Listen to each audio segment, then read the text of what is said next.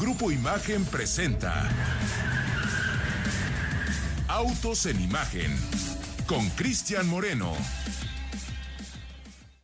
Hola, buenas tardes amigos de Autos en Imagen. Ya son las 4 de la tarde con 30 minutos 32 segundos aquí en la Ciudad de México, desde donde hoy estamos transmitiendo completamente en directo. Venimos llegando de la pista, fuimos allá al eh, circuito, a las instalaciones de off-road en el Estado de México, allá más o menos por la zona de Toluca, nos llevó, nos convocó un nuevo Porsche 911 GT3 RS.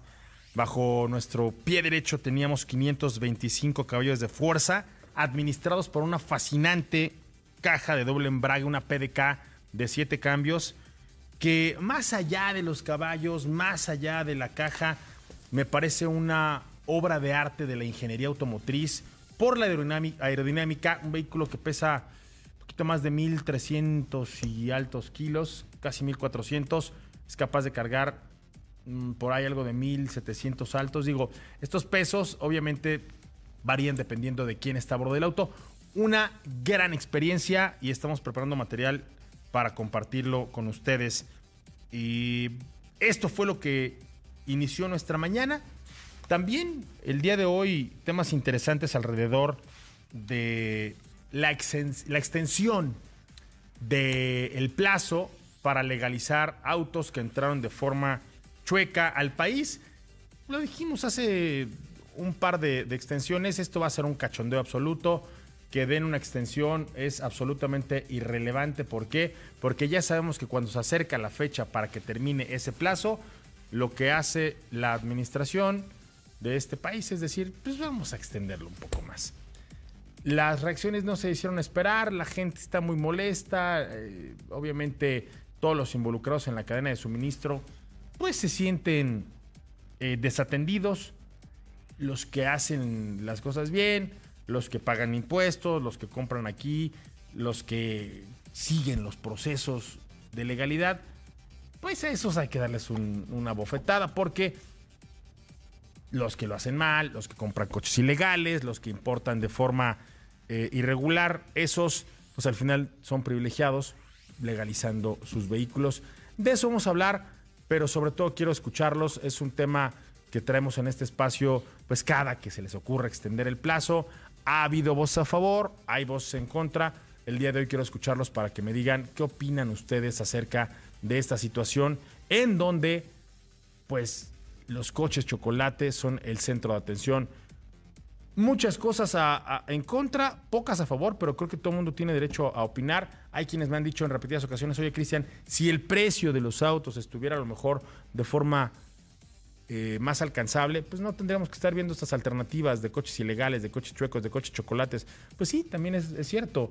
Sin embargo, me parece que mejor comprar un seminuevo cuando no nos alcanza para un coche nuevo, un vehículo que además tiene una homologación para México, un vehículo que además tiene un proceso que lo adapta a los a las condiciones, a los caminos, a lo que hay en cuanto a refacciones en nuestro territorio.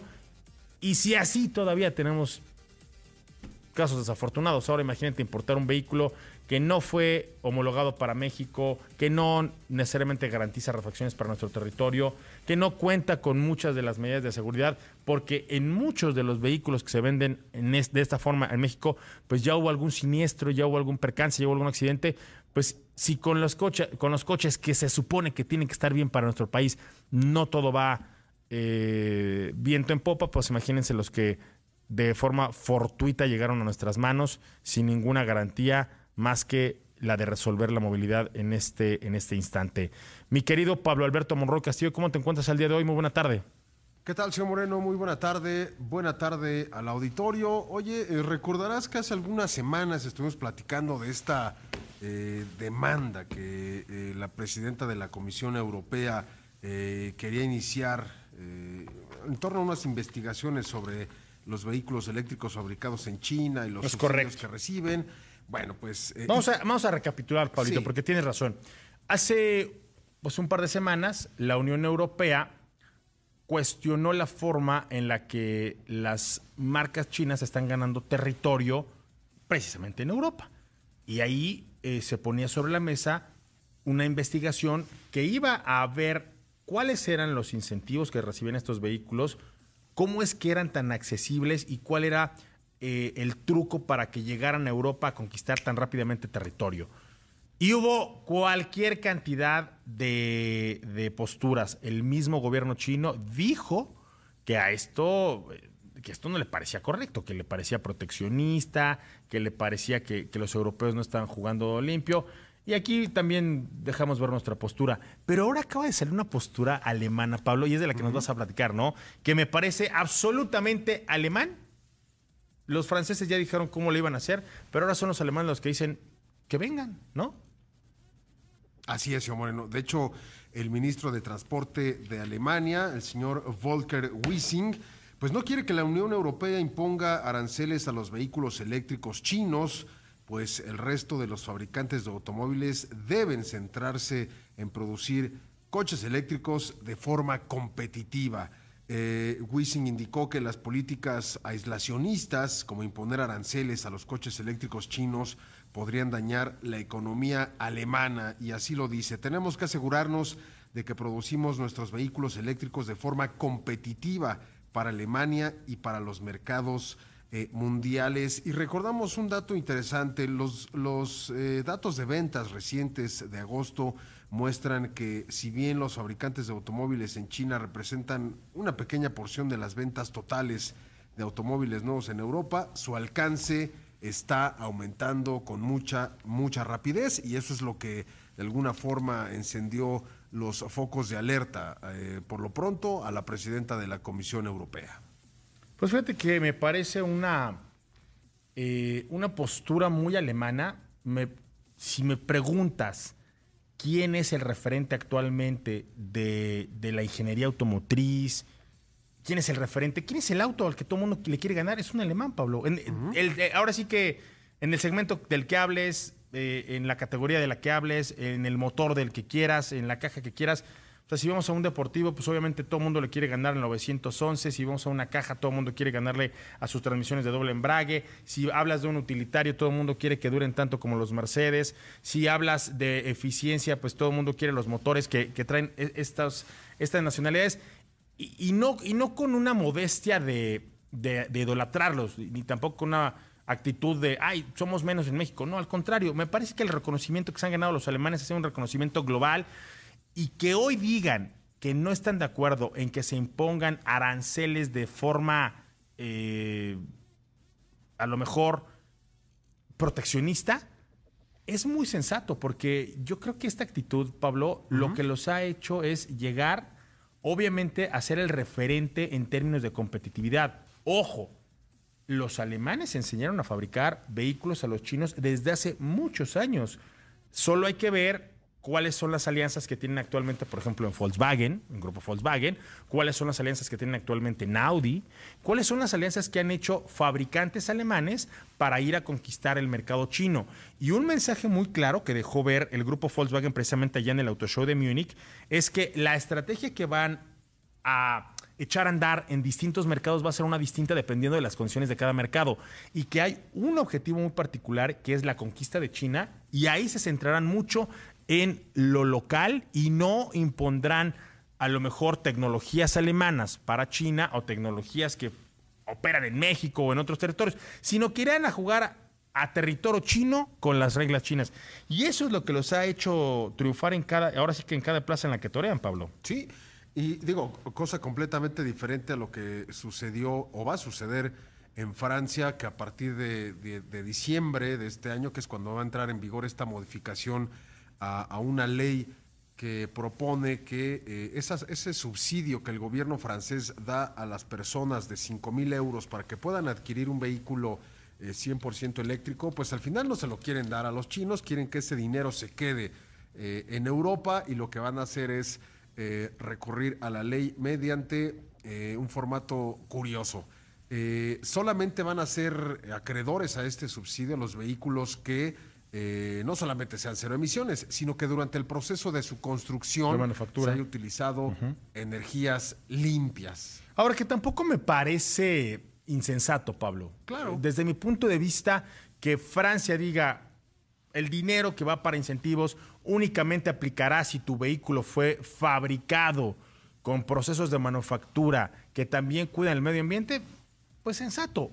¿Sabes por qué? Porque si al final del día los chinos, con la capacidad que tienen, con el músculo que tienen, con la liquidez que tienen, con la tecnología que tienen, deciden empezar a fabricar autos 100% eléctricos con procesos de manufactura limpios, también se van a comer a, muchas industrias. O sea, ahí es, ahora sí que nunca mejor dicho, ponerte con Sansón a las patadas, que ahora mismo eh, los franceses quieran pues, un poquito apretar la tuerca, un poquito poner freno de mano y decir, bueno, el espíritu de mi, de mi incentivo tiene que ver con disminuir las emisiones y este vehículo no lo está haciendo, al menos no en el, en el proceso completo, pues bueno, eh, creo yo que también tienen, tienen derecho, y pues es lana francesa, es, es, dinero del gobierno, que cada quien juegue sus cartas como mejor le vaya, pero me parece eh, plausible la actitud alemana al no estar de acuerdo con poner aranceles, pues nada más, nada más porque sí. Oye, Paulito, vamos a un corte y al regresar vamos a hablar acerca de qué es lo que ocurre en México con las inversiones que se están atrayendo para la manufactura de vehículos. Ya se han hecho eh, oficiales eh, muchas de las, de las producciones de autos 100% eléctricos por parte de marcas como General Motors, como BMW, como Ford, quien ya está haciendo aquí en Cuautitlán eh, Mac-E para todo el mundo, como Stellantis y como Volkswagen. Pero ¿quiénes no están llegando todavía? Y qué le hace falta para poder invertir en México. Vamos a un corte, regresamos. Estás en Autos en Imagen.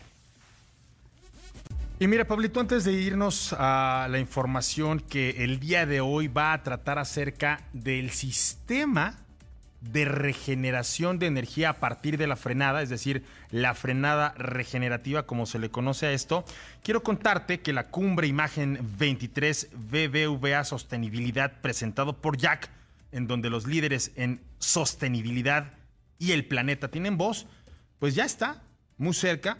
Ahí buscamos alcanzar la cima, hacer conciencia y promover el cambio para un desarrollo económico y social sostenible. Es decir, vamos a hacer cosas que trasciendan. Prepárate para una expedición donde las ideas y las estrategias dejen huella. Por favor, estén pendientes de lo que vamos a hacer justo en este espacio. Obviamente muchas industrias están involucradas en este proyecto, pero la industria automotriz es una que ha dado ejemplo de que tiene sobre todo mucha disposición para, para hacer que las cosas con respecto al planeta y con respecto a las emisiones realmente sean distintas a como actualmente se hacen.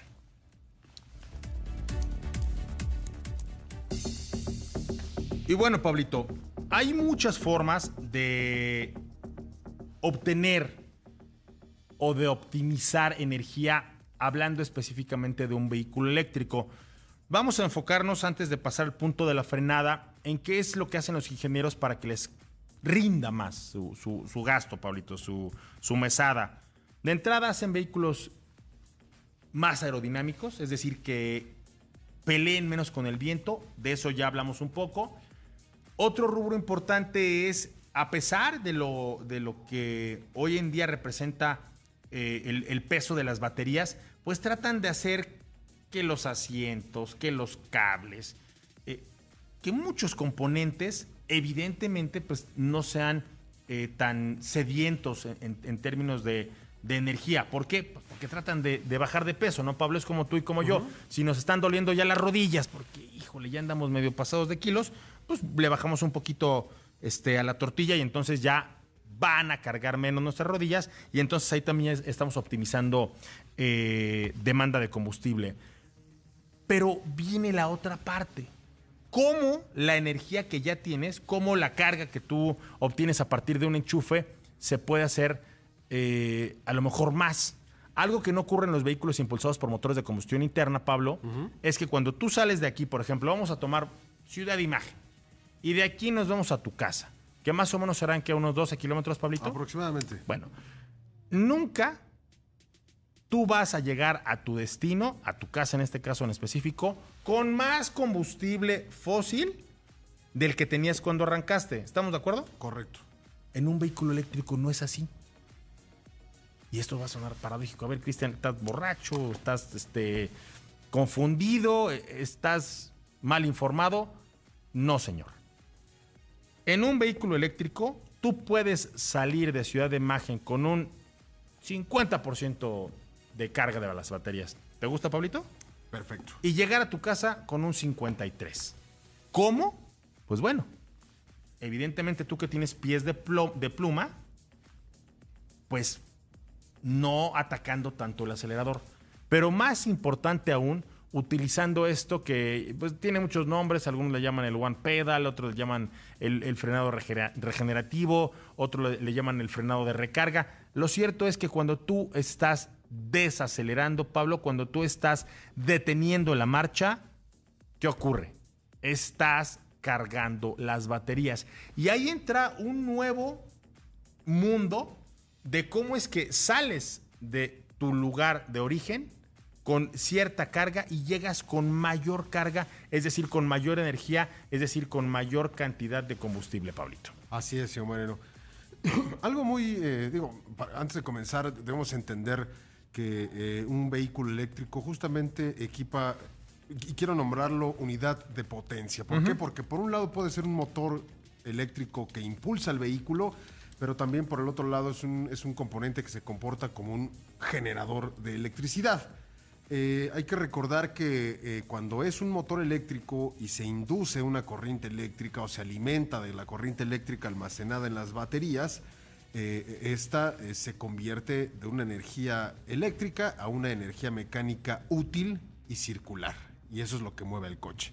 Cuando nosotros soltamos el pedal del acelerador, eh, vamos a sentir, dependiendo de la intensidad o de alguna, alguna puesta específica a punto de, ese sistema de regeneración, vamos a sentir un ligero frenado o un frenado muy contundente. Claro. Y eso entonces lo que pasa es que el motor se convierte en un generador y aprovecha el impulso mecánico de las ruedas que todavía están eh, girando por la inercia del movimiento.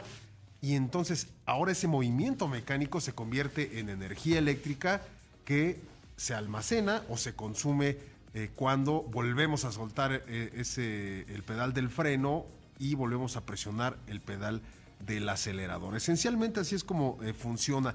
¿Y, cómo es que se logra? obviamente la, fuerza del motor, hablando cuando es propulsor eléctrico, depende de varios factores, ¿no? La potencia de, esta, de este motor depende de la fuerza con la que le llega la electricidad al motor, la velocidad que no es lo mismo, con la que llega esta electricidad al motor. Y obviamente eh, hay eh, otro factor que es eh, la, la interacción justamente de esta corriente con los campos magnéticos.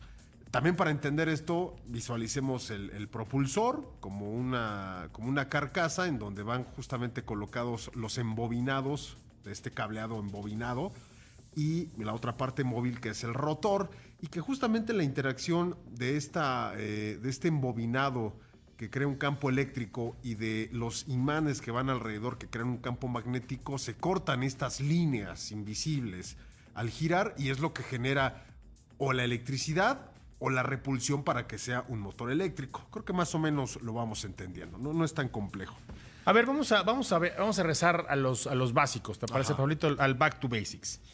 Cuando tú detienes un, vehículo impulsado por un motor de combustión interna, eh, a excepción de los que son híbridos o híbridos enchufables, generalmente únicamente hay un mecanismo que ejerce una presión hidráulica para empujar unas pastillas. Es correcto.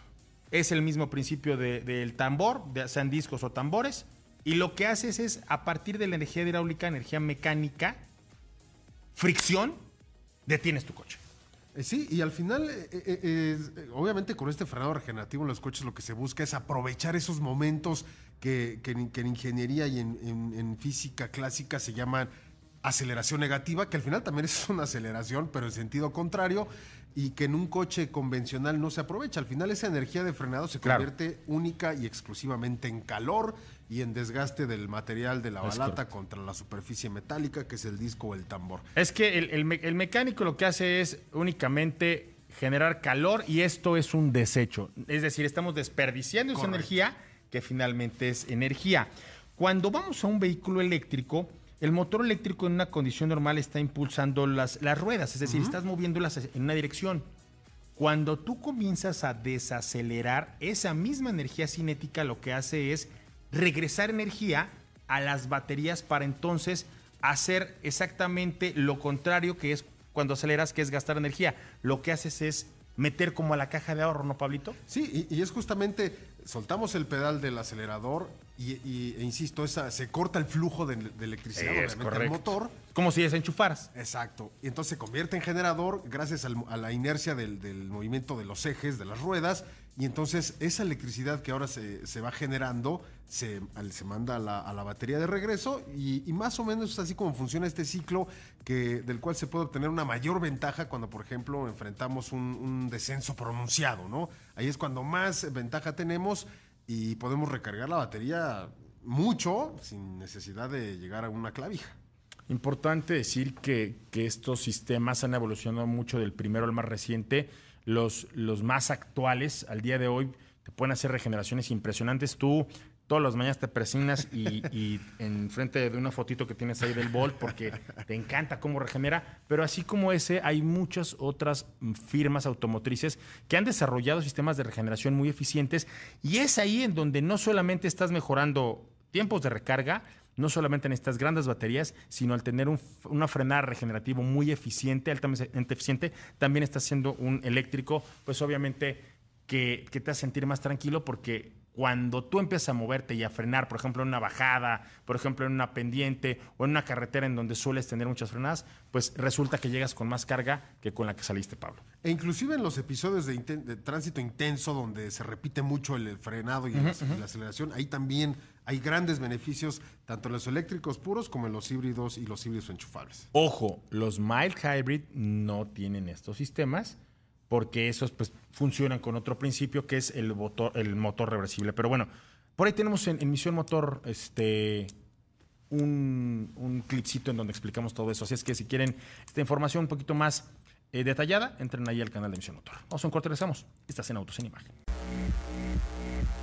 Fíjate, Pablito, que estaba leyendo una nota que publica la revista Forbes, en donde hablan acerca de el interés que tienen, aquí lo, citan, hasta otros siete nuevos fabricantes de vehículos eléctricos que están interesados en nuestro territorio. Ellos eh, entrevistaron eh, a una vocera de, de una consultoría para América Latina, de Frost and Sullivan. Obviamente habla de, de las marcas que ya están trabajando para producir un vehículo eléctrico o algún componente de vehículo eléctrico en nuestro territorio. Pero eh, digo, más allá de esto, lo que me llama poderosamente la atención es que ella reconoce que si bien nuestro territorio es un territorio privilegiado por la ventaja en cuanto a costos, en cuanto a la calidad de manufactura, en cuanto a la calidad de los productos y la de, de la mano de obra, hay algunos factores que han retrasado esta- estos anuncios de inversión. ¿Y por qué crees que es, Pablito? Híjole, yo creo que debe ser por el tema de las energías. Es correcto. Ellos dicen que, y cito, que necesitan tener energías limpias para producir y que saben que la postura del gobierno actual no ha sido muy promotora de este tipo. A ver, yo no quiero entrar en la polémica en, si lo ha sido o no lo ha sido. Lo que yo quiero citar es que la percepción que tienen algunos fabricantes automotrices es que el gobierno actual no está muy interesado en promover este tipo de, de energías. Y cae a la perfección el comentario con lo que estabas diciendo hace un ratito de los aranceles que estaría pensando colocar el gobierno francés a aquellos productos 100% eléctricos, que en este caso pues va dirigido a los chinos, pero que le puede pegar perfecto a los mexicanos, Pablo. Claro. Sí, no, y, de hecho lo comentamos en algún momento aquí en Autos en Imagen, eh, de acuerdo con algunos reportes que se han eh, dado a conocer en nuestro territorio, eh, cerca del 70% de la electricidad que se produce y que se consume aquí en nuestro país proviene justamente de la quema de combustibles fósiles, algo que tendría ya que ir disminuyendo conforme pasen los años y obviamente darle mayor difusión pues a los tipos que clásicos que ya conocemos, ¿no? Tanto la energía solar mediante los paneles solares, la energía eólica, ¿no? Aprovechar el impulso del viento para mover generadores y, y alimentar eh, pues la red eléctrica de nuestro territorio, pero ese es el dato, 70%.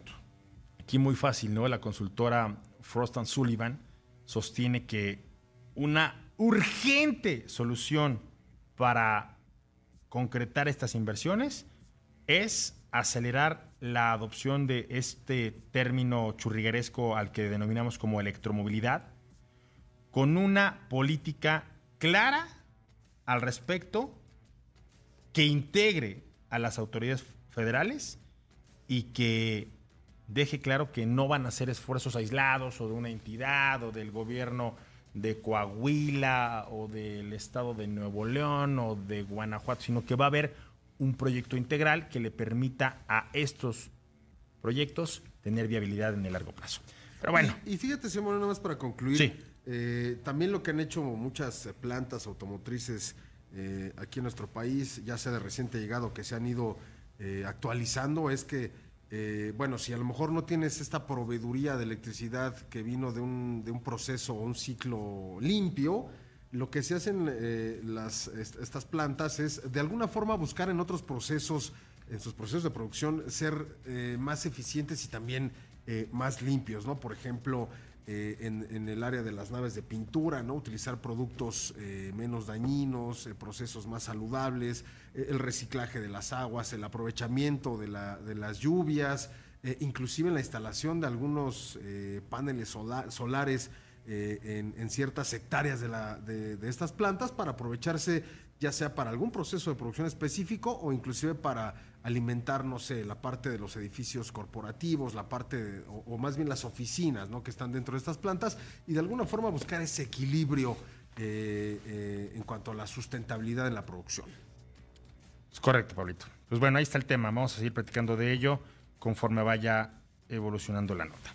Y hablando de familias, porque ya llegó el señor Ricardo Eduardo Portilla, él estaba lidiando con la burocracia china. ¿Te ha ido bien con tu visa, amigo? Sí, la verdad que me ha ido bastante bien. Sí es un poco tardado. Lo más complejo, entiendo yo, como en la mayoría de las, eh, de, las visas, es el tema de la cita, ¿no? Pues sí, es eh, conseguir eh, cita, si tienes la, fortuna, sobre todo porque ahorita en esta época del, del año pues están saturando muchísimo, pero yo una vez que la consigues y si llevas todos tus documentos que te solicitan, los llevas en orden, ¿Qué te piden? la verdad que no tienes mayor problema. Eh, debes ingresar al, a la página del consulado chino, llenas una solicitud, una aplicación, posteriormente, eh, bueno, la llenas, debes ingresar pues todos tus datos del motivo de tu viaje, dónde trabajas, dónde vives, todos los, los, generales. O sea, te piden llenar un formato y luego... Luego de ahí debes, eh, ya que tienes el número de, de aplicación de la del documento, debes solicitar una cita, ahí es donde, donde sufrí un poquito porque pues no había disponibles, afortunadamente pues sí, después de intentar un buen, un buen rato puedes sacar una cita, ya te dan tu, tu cita, te presentas en el consulado, el cual por cierto está muy cerquita de las instalaciones de aquí de Ciudad Imagen, y pues ya, a, formarte, ya llegas a, a, una ventanilla, literalmente como si se tratara un banco, una chinita pues te revisa ahí los, los documentos. Los papeles los papeles, si está en orden, pues ya te da un recibo para que pagues. Pagues en un banco. ¿Cuánto? ¿800 pesos? Depende del tipo de visa que quieras sacar. Por tres meses. Eh, 730 pesos. Muy bien. Por una sola entrada. Ya, la verdad que no. O sea, una entrada, pero hasta por tres meses puedes estar por allá. Exactamente. Te vas a volver corresponsal de Ocho en Imagen allá en China. es correcto, durante unos, unos días. ¿Tres meses? Así es. Vamos a ver cómo lo hacemos. Pues ya está aquí la familia completa. Y hablando de planes de, la familia, les quiero contar obviamente de lo que hemos estado hablando esta semana. ¿Ya tienes fecha, Eric Ramírez Dávila, para la captiva? Muy mal, porque te quiero contar que justo esta captiva que queremos manejar al día de hoy es de las pocas opciones que ofrecen distintas configuraciones para tener hasta tres filas de asientos y capacidad para siete pasajeros. Estos interiores de los cuales también ya les hemos venido hablando en este espacio con piel perforada, una pantalla táctil de 10.4 pulgadas con esta integración para teléfonos celulares inteligentes, una nueva cámara de 360 grados y esto pues todo con un nuevo look más, más deportivo, ¿no? Porque estas son propuestas que te ofrecen todo lo que necesitas para impulsar los sueños de tu gran familia.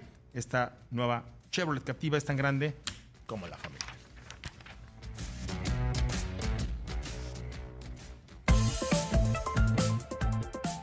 Y ya se reportó Salvador Fernández, uno de los fans más grandes de Autos en Imagen. Me, gusta que Salvador nos, nos comente, nos, nos comparta sus puntos de vista ahí en la red X. Dice Cristian, en principio no me parece lo de importar autos y la legalización. ¿Ok? Pero hay que entender que un auto de estos cuesta 3 mil o 4 mil dólares más X costos de importación y dura 4 o 5 años. Se justifica la inversión. O sea, tú estás hablando que un coche de estos vale que 70 mil pesos más costos de importación que eran una lanita. O sea, Estás hablando de un coche de 80 mil pesos. Quiero entender eso, Salvador. Y que lo vas a usar 4 o 5 años. Y cuando tengas un accidente, una pierna te cuesta igual 70 mil pesos. un brazo. No tienen seguro estos coches. Por ahí alguien me decía en Tijuana que sí había una aseguradora que los tenía. Aquí cualquier coche anda en 400 mil pesos, que son 23 mil dólares. Ahí me hizo la conversión, gracias, Alba. Este, pues no, hay coches más asequibles. Un seminuevo cuesta menos, ¿no? Yo creo que sí hay muchas otras opciones antes que un coche chocolate, pero bueno. Entiendo. Y esto a propósito de que la secretaria de Seguridad y Protección Ciudadana, Rosa Isela Rodríguez, señaló hoy en la mañanera que desde que comenzó el programa de regularización de los denominados autos chocolate, se han incorporado al registro público vehicular 1.803.058 vehículos.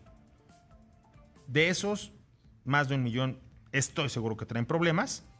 Ella asume, Rosa Isela, que esto contribuye a mejorar la seguridad pública porque ya se tiene nombre de los propietarios. Bueno, en ese caso tiene razón. Y esto permite evitar que sean ocupados para la realización de ilícitos. Que tu coche esté registrado no, no evita que sean utilizados para... O sea, el señor Ricardo Eduardo Portilla, que tiene un vehículo que compró una agencia en México, se lo roban y lo utilizan por un ilícito y está registrado, no evita eso, ¿no? Pero bueno. Ella sí lo ve, pero creo que es. Hay que ver el vaso medio lleno, está, está bien. Vamos, vamos a darle para adelante, ¿no? Ella eh, mencionó que por instrucción presidencial, es decir, no tomó la decisión ella, vino directamente de la presidencia, este programa tendrá una prórroga hasta diciembre de este año. Y destacó que pues, estos vehículos ya están emplacados, que se han captado 4.507 millones de pesos, lo que ha permitido pavimentar 3 millones de metros cuadrados en diversos municipios del país. Por favor, mándenme fotos de estos municipios que están recibiendo este dinero. Al menos yo puedo decirles que por mis municipios que yo recorro, no he visto un solo metro cuadrado pavimentado con esta lana. Y, ojalá y, realmente sí venga una transformación y ojalá y sí venga eh, pues un cambio, una mejora y que todo esto de lo que se está hablando sea pues no solamente eh, una promesa de campaña, sino que llegue a la realidad, Ricardo. Así es, Cris. Oye, y si me dejas saludar al señor Aarón Guerrero y a Rafa Paz que nos están escuchando. Siempre nos escuchan, pero hoy Saludos a Rafa Paz. Saludarnos. El responsable de la, de la, firma Jeep. Estuvo muy divertido con tu, con tu Sky Freedom en la preventa del 2024.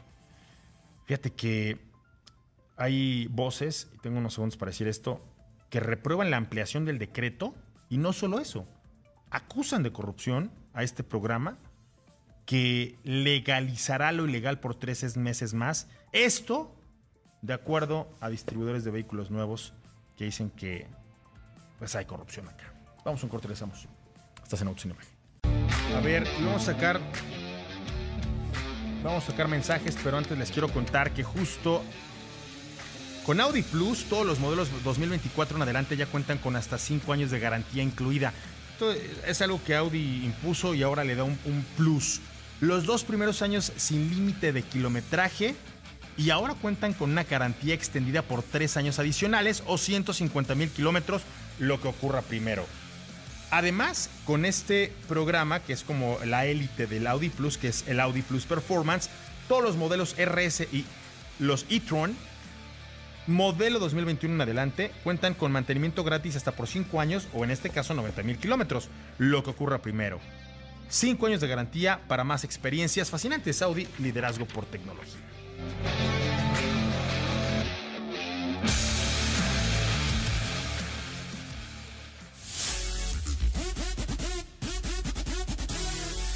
Cinco de la tarde con 19 minutos. Fíjense, aquí está esta declaración que me parece relevante. Vamos a darle equilibrio a las voces. Guillermo Rosales Zárate, presidente ejecutivo de la AMDA, reprobó el argumento de la legalización de los autos chocolate diciendo que la justificación para ampliar el decreto es que no se utilicen estas unidades en actividades ilícitas cuando en realidad los delincuentes se utilizan los vehículos robados. Este hombre escucha su imagen, amigo. Seguro. Y después dice, y esto sin mencionar la corrupción que sigue prevaleciendo por parte de funcionarios de todos los niveles para permitir el ingreso ilegal al país, es decir, de los vehículos chocolate.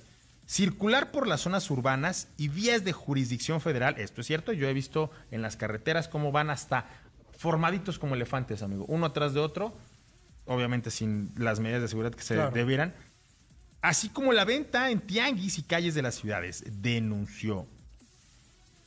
Pues ahí está, yo creo que a, don Guillermo Rosales Zárate no le han hecho mucho caso porque se amplían y amplían y amplían. Ahí está la contraparte. Y nos dice Juan O.M. Buenas tardes, buenas tardes, Juan O.M. Respecto al frenado regenerativo, hoy dieron información inexacta. La única manera que podría regresar con más carga que con la que saliste es que todo, y lo ponen en mayúsculas, el trayecto fuera de bajada, ya que la energía que requiere para iniciar el movimiento y mantenerlo no regenera. Falso. En un tramo para la e-tron, que fue la que más reciente manejé de aquí a la ciudad de Cuernavaca, desde Ciudad de Imagen hasta la caseta, no es bajada. Y a partir de la caseta y durante el trayecto que te lleva a la zona de Topilejo, para llegar al punto más alto, que es la cima, que son 3.100 metros sobre el nivel del mar, es subida, con unas curvas muy divertidas, y entonces ahí tienes una pérdida importante. Yo salí con la e-tron más o menos como con el 62% de carga, digo más o menos porque por eso es 60 o 61. Y a partir de ese punto, para bajar a Cuernavaca, sí hay una inclinación en bajada que se vuelve más pronunciada a partir del poblado de Tres Marías. Cuando llegas a la zona de Cuernavaca, que más o menos son unos sesenta y tantos kilómetros, yo llegué con más del 80%. Y no todo, así como me lo dice mi amigo, es en bajada, Juan OM. Y cada uno tiene su experiencia. ¿Te ha pasado a ti que has llegado con más carga que cuando varias saliste? veces a mí con eh, ID4 de Volkswagen salí de aquí de Ciudad de Imagen con 473 me parece kilómetros de autonomía y llegué a mi casa que está a 12 kilómetros con 482 Y no todo es bajada. no no todo es bajada Tú, Pablito, tú que eres el amante del Volt. Justamente con ese vehículo, eh, cuando fuimos, salimos de aquí a hacer unas grabaciones a Fort Cuautitlán, que íbamos eh, Ricardo y yo a bordo de este coche, eh, salimos, digo, no recuerdo las- la cantidad exacta, debe haber sido arriba de 340 kilómetros de autonomía y regresamos con un par más de con lo que salimos. O sea, al final... ¿Un par de eh, kilómetros más? O Es sea, correcto. saliste O sea, tablas. Salimos... Pero no le perdiste. Absolutamente no. Bueno, Absolutamente a, ver, este, Juan, la verdad es que esto, no- esto no es este, ciencia oculta. Tiene que ver con cómo aceleras, cómo frenas, Exacto. cómo desaceleras. Si utilizas mucho el modo vela, yo te puedo decir que en vehículos impulsados por motores de combustión interna, yo me puedo gastar en ese mismo trayecto que estoy diciendo que gané con el e-tron, me puedo gastar tres cuartos de tanque de combustible. O sea, dame un Hellcat, dame la Power Wagon que estamos probando, dame un 911. Y estoy seguro que mi conducción es altamente ineficiente.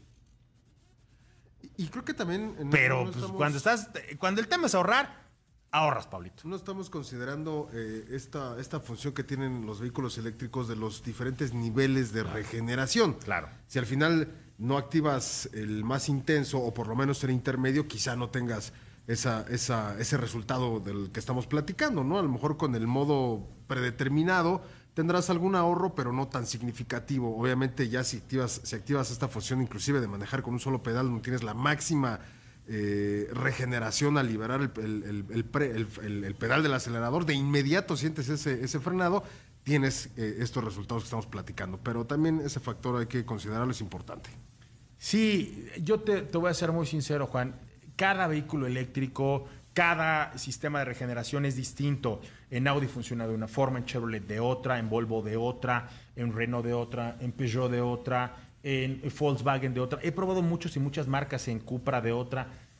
Y todo tiene que ver con qué tanto le entiendes a la fórmula para poder hacer más o menos eficiente tu conducción y dependiendo mucho del camino, pero no todo tiene que ser en bajada. Lo cierto es que no, no, es así. Obviamente, tienes toda la razón, cuando es pura bajada, pues ese es como un, es un penalty, ¿no? Es, Claro. es como un examen que sí te sabes, ¿no? Todas las respuestas. Pero bueno, nos comenta Víctor López, quien, a quien tuvo la oportunidad, la gran oportunidad de conocer en persona cuando estuvimos allá en el Auto Show de Saltillo. Por cierto, el Auto Show de Puebla es este fin de semana. Los espero ahí en Plaza Solesta, en el estacionamiento a partir del viernes. El, cortón, el corte de listón, 10 de la mañana, Pablo. Eh, 11 de la mañana. Y eh, transmisión en directo desde allá, 4 y media de la tarde. El sábado transmisión en directo desde allá. Y el domingo también transmisión en directo desde allá, desde Plaza Solesta. Vamos a estar ahí prácticamente todo el día. Nos dice Víctor López, quien, pues no sé si vayas a Puebla, lo conocí en Saltillo, pero le queda lejos porque vive en Monterrey. Sabemos que es con fines electorales, Cris. Eso de la legalización de autos chocolate. Oye, rápido, también nos preguntan si sabemos qué rango de precios tiene Captiva 2024. Pues inicia en los 486.400 pesos Chevrolet Captiva. Y bueno, pues ahí prácticamente inician. Tres escaloncitos, ¿no? así de es. cinco pasajeros, de siete pasajeros y la más equipada que es la Premier, una de las más competitivas. Por, por esto que nos decías, Fer, este, perdón, Salvador, de que no, aquí todos los coches están carísimos de París. No, no todos, ¿no? Este, no, no todos los, los coches son tan caros. Y nos dice César Ibarra, buenas tardes, ¿qué me recomiendas? Tundra, Lobo o 84, la GMC 84, pero ¿cuál GMC? Yo supongo que Sierra, pero voy a, voy a suponer. Eh, de esas tres me quedo con, con Lobo. Si te compras este, la Sierra, yo me iría con, con Denali. Si tienes estas tres que tú me dices, me quedo con. Porque quiero que es más como toque off-road, me quedo con la, con la. Tremor, con la Lobo. Me encanta. Además, ayer me, me- me escribieron para decirme que había dicho todas las categorías de las marcas con más fidelidad de los clientes, menos la de las pickups en Estados Unidos por JD Power. La de las pickups es de, es de Ford. Perdón por la omisión, sí fue un error mío, no dije esa línea. Pablito, nos vamos con un poco de información porque quedó pendiente hablar acerca de que Rusia está comprando ya eh, unas instalaciones de Hyundai y de que el Departamento de Justicia de Estados Unidos demandó a eBay por vender productos que anulan eh, el tema de las emisiones. Pero mañana decimos eso, Pablo. Hasta Mañana los comentamos, temas muy interesantes. Ricardo, nos vamos. Cris, gracias, hasta mañana. Gracias a ustedes, a la producción, muchas gracias. Yo soy Cristian Moreno por hoy, apagamos motores. Mañana nos reencontramos aquí en punto de las 4 y media de la tarde. Estaremos transmitiendo, transmitiendo desde Guadalajara. Hasta entonces, y si usted sale a manejar, manos en el volante y no en la pantalla del celular. Hasta mañana. Grupo Imagen presentó Autos en Imagen con Cristian Moreno.